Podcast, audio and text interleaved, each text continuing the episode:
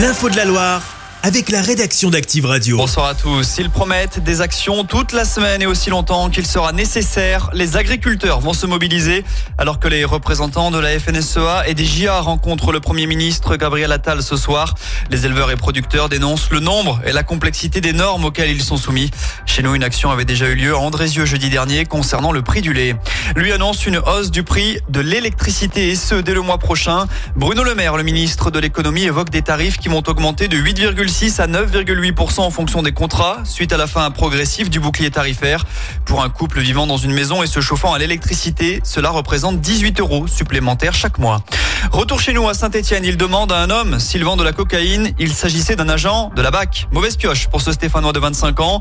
Vendredi, alors qu'il patrouille dans le quartier de Geoffroy Guichard, les policiers aperçoivent un individu au comportement suspect. Se sentant repéré, le dealer prend la fuite avant d'être interpellé.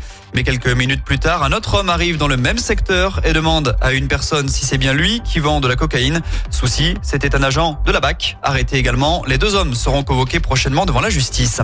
Vigilance, si vous devez prendre la 47 ce soir, l'autoroute sera fermée à Rive-de-Gier dans le sens Saint-Étienne-Lyon à cause de travaux sur un ouvrage. Conséquence, de 21h à 6h, vous devrez suivre un itinéraire de substitution pour reprendre la 47 à hauteur de la Madeleine. Et ce sera la même chose demain soir. On passe au sport en foot. La SS enregistre l'arrivée d'un nouvel attaquant. Le jeune Nathalie aime beaucoup a signé hier soir. Il arrive en provenance d'Augsbourg, en Allemagne, le même club, Kervin Cardona, la première recrue du mercato hivernal. L'ex-Rémois arrive sous la forme d'un prêt sans option d'achat. Olivier Dalloglio s'est confié ce midi au sujet de sa nouvelle recrue.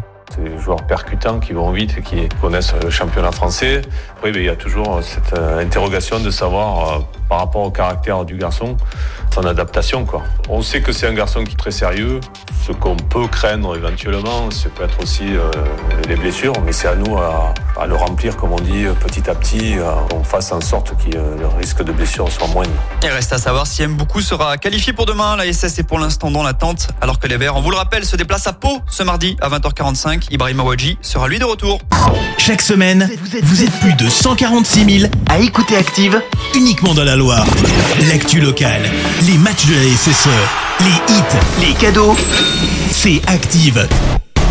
Source Médiamétrie, IR local, habitude d'écoute en audience semaine dans la Loire des 13 ans et plus, de septembre 2021 à juin 2023.